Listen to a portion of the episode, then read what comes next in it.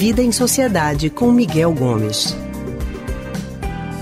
Muito bem, a gente segue falando sobre a violência no futebol, a gente permanece no assunto, vamos falar da confusão dentro e fora do estádio. Muita correria foi registrada nas ruas do entorno do Arruda, do estádio do Arruda, principalmente na Avenida Beberibe, onde foi informado um cordão humano pelos policiais. Após o jogo, o narrador Alexandre Costa, aqui da Rádio Jornal, relatou uma tentativa de invasão à cabine de imprensa da emissora quando fazia a transmissão da partida. O repórter João Vitor Amorim também comentou que foi intimidado por torcedores. E a pergunta que a gente faz, a pergunta que fica no ar é: no que o futebol se transformou? É sobre esse assunto que a gente conversa agora com o historiador e psicólogo do Centro de Pesquisa em Psicanálise e Linguagem, o CPPL, Miguel Gomes. Boa tarde, Miguel. Boa tarde, Vitor. Boa tarde a todos, todas e todos que estão me ouvindo agora. Miguel, diante desse cenário de ontem, de briga generalizada, de confusão generalizada no estádio do Arruda, a pergunta que fica no ar é sobre o papel social do futebol, o papel cultural do futebol. E a gente sabe que talvez esse papel tenha se desvirtuado com o tempo. A que ponto a gente chegou, Miguel?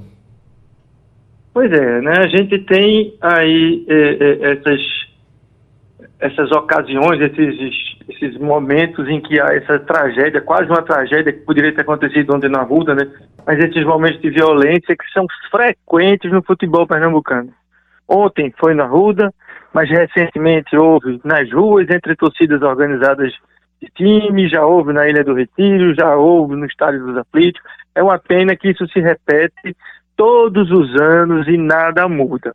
Isso tem vários fatores, né, Vitor? Isso vocês estavam vendo muito bem aí com, com os policiais, com a polícia, né? A, a carência de uma estrutura nos estádios de identificação dos torcedores. Então, claro que isso contribui, porque muitos ali vão e se aproveitam do anonimato para realizarem esses atos de vandalismo. Né? Junto com isso, a gente tem um fenômeno de massa que ocorre dentro das torcidas organizadas, sobretudo. Né? Muito desses atos de vandalismo, aquelas pessoas não realizariam se estivessem sozinhas andando na rua, não iam fazer aquilo de quebrar, de querer bater em alguém.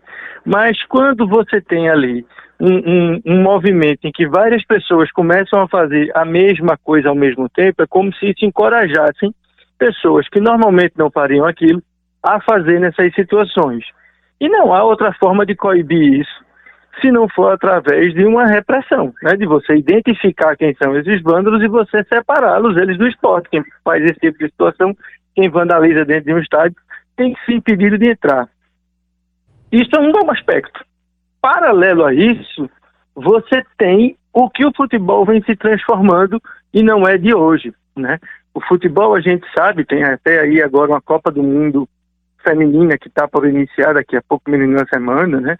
Em que a gente vai ter pela primeira vez uma cobertura em televisão aberta ampla, a gente vai ter pela primeira vez ponto facultativo, como acontece no futebol masculino, acontecendo para o futebol feminino, e isto é muito bem-vindo para a gente melhorar o futebol. Porque o que existe é uma cultura de virilidade machista e misógina dentro do futebol que favorece, que impulsiona, que valoriza a violência, que valoriza a malandragem, que valoriza uma competição de vale tudo. E a gente espera que a entrada das mulheres no futebol como aconteceu em vários outros esportes e em várias outras atividades humanas, tragam para o futebol, no nosso caso aqui que a gente está comentando, um ambiente mais tranquilo, um ambiente mais ameno, um ambiente menos é, é, com menos testosterona no, no, sentido ruim, né? No sentido da violência que é, esse, esse tipo de situação leva. Então essa é uma transformação a médio e longo prazo que a gente precisa exercer dentro do futebol e que pouco a pouco vem acontecendo. A gente vê algumas, é, é, algumas medidas de clubes e de federações combatendo racismo, combatendo homofobia dentro dos estádios. Isso que pode parecer não ter nenhuma relação com o que aconteceu ontem, Tem na medida em que a gente amplia o público de futebol, tem na medida em que a gente desviraliza, né, tira essa parte da virilidade do futebol, para que o futebol volte a ser um ambiente onde as pessoas vão lá curtir um espetáculo, se divertir com o espetáculo e não entrar em guerra contra as outras torcidas. A gente vê isso, né? Jogos do Santa Cruz, do Náutico e Esporte, muitas vezes as torcidas estão mais preocupadas em xingar o time adversário do que em torcer pelo seu próprio time.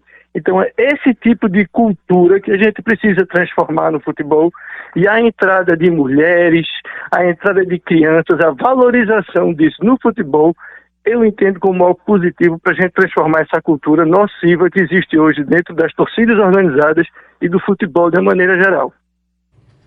Perfeito, Miguel. Você falava sobre a presença do público feminino, a presença das mulheres no futebol, aí com a cobertura ampla da mídia tradicional da Copa do Mundo Feminina e a presença de crianças também nos estádios.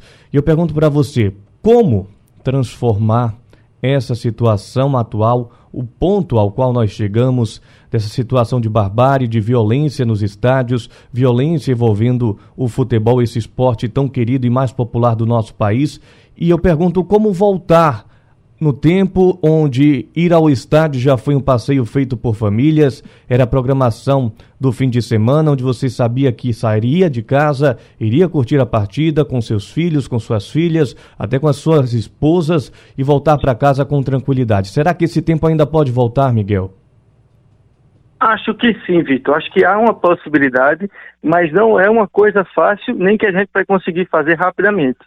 Mas passa, claro, que por uma repressão por quem vandaliza, mas principalmente pela valorização dos torcedores dentro dos estádios pelos clubes. Então a gente precisa oferecer, e aí eu posso dizer, porque eu conheço o estádio do Arruda, torço pelo Santa Cruz, a gente precisa é, valorizar o torcedor, então a gente precisa dar condições para o torcedor chegar cedo, entrar com dignidade dentro do estádio, que não acontece no Arruda há muito tempo. A gente precisa ter banheiro bom dentro dos estádios, que a gente também não encontra, né? A gente precisa ter é, é, uma valorização das torcidas e uma desvalorização das torcidas organizadas que a gente já sabe que agem com violência. Eu não estou dizendo que todas as torcidas agem assim, nem que todos os membros das torcidas organizadas fazem esse tipo de coisa. Muita gente que está lá dentro da Jovem, da Fanáutico, da, da Inferno Coral do Santa Cruz, não são pessoas que estão ali para vandalizar. Estão para torcer pelos seus times, mas infelizmente dentro dessas agremiações também há situações de criminalidade ali e que estas pessoas que fazem esse tipo de situação precisam ser identificadas e punidas pela polícia e pelos clubes. Os clubes têm um papel importante junto a essas grandes torcidas, não aquelas pequenininhas que juntam 10, 15 amigos e entram no estádio juntos para assistir o jogo, mas essas torcidas que têm uma dimensão de massa, os clubes têm uma responsabilidade grande porque elas são parceiras dos clubes. A gente viu acontecendo no início da semana passada a torcida organizada do Santa Cruz entrando no, no, no treino para cobrar o, o, os jogadores. Isso só acontece porque, de alguma forma, é uma conivência de quem controla o clube. Então, este tipo de situação a gente não pode permitir e a gente precisa afastar esses torcedores que, que vandalizam os estádios de maneira é, é rigorosa, urgente, né? E, e, sem descanso. Não pode entrar, não pode entrar. Agora, claro, isso vai existir, vai exigir um investimento dos clubes na segurança dos estádios que a gente ainda não vê acontecer. Daí essa lei ser importante, que mesmo com prazo de dois anos sendo um prazo relativamente longo, a gente pelo menos tem um horizonte de mudanças para que essas coisas aconteçam. Eu espero que daqui a dois anos o Santa Cruz ainda esteja competindo em alguma coisa para que eu possa vivenciar isso no estádio também. E a gente torce também para que o Santa Cruz saia dessa situação em que se encontra, Miguel. Mas eu queria, para a gente finalizar nossa conversa, perguntar a você: você falava da polícia, da também importância e da responsabilidade dos clubes. Eu queria perguntar para você qual o papel das forças de segurança, das forças é, do nosso estado de segurança e também qual o papel dos clubes, dos times de futebol nesse processo. Pois é, eu acho que tanto os clubes quanto a polícia têm um papel de identificar dentro das grandes torcidas quem são aquelas pessoas que estão ali para vandalizar. E essas pessoas não podem ser permitidas a entrar dentro do estádio. Isso tem que ser feito. Isso aconteceu, por exemplo, na Inglaterra, quando eles acabaram, ou pelo menos reduziram bastante, os problemas que eles tinham lá com os torcedores que eram conhecidos como os hooligans. Isso vai exigir que o clube se mobilize. O clube não pode se omitir e dizer que isso é uma questão apenas da Polícia Militar. O clube tem que estar em parceria com a Polícia Militar, trabalhando nessa ação. Paralelamente, o clube também precisa fazer campanhas de valorização de uma cultura de paz dentro dos estádios.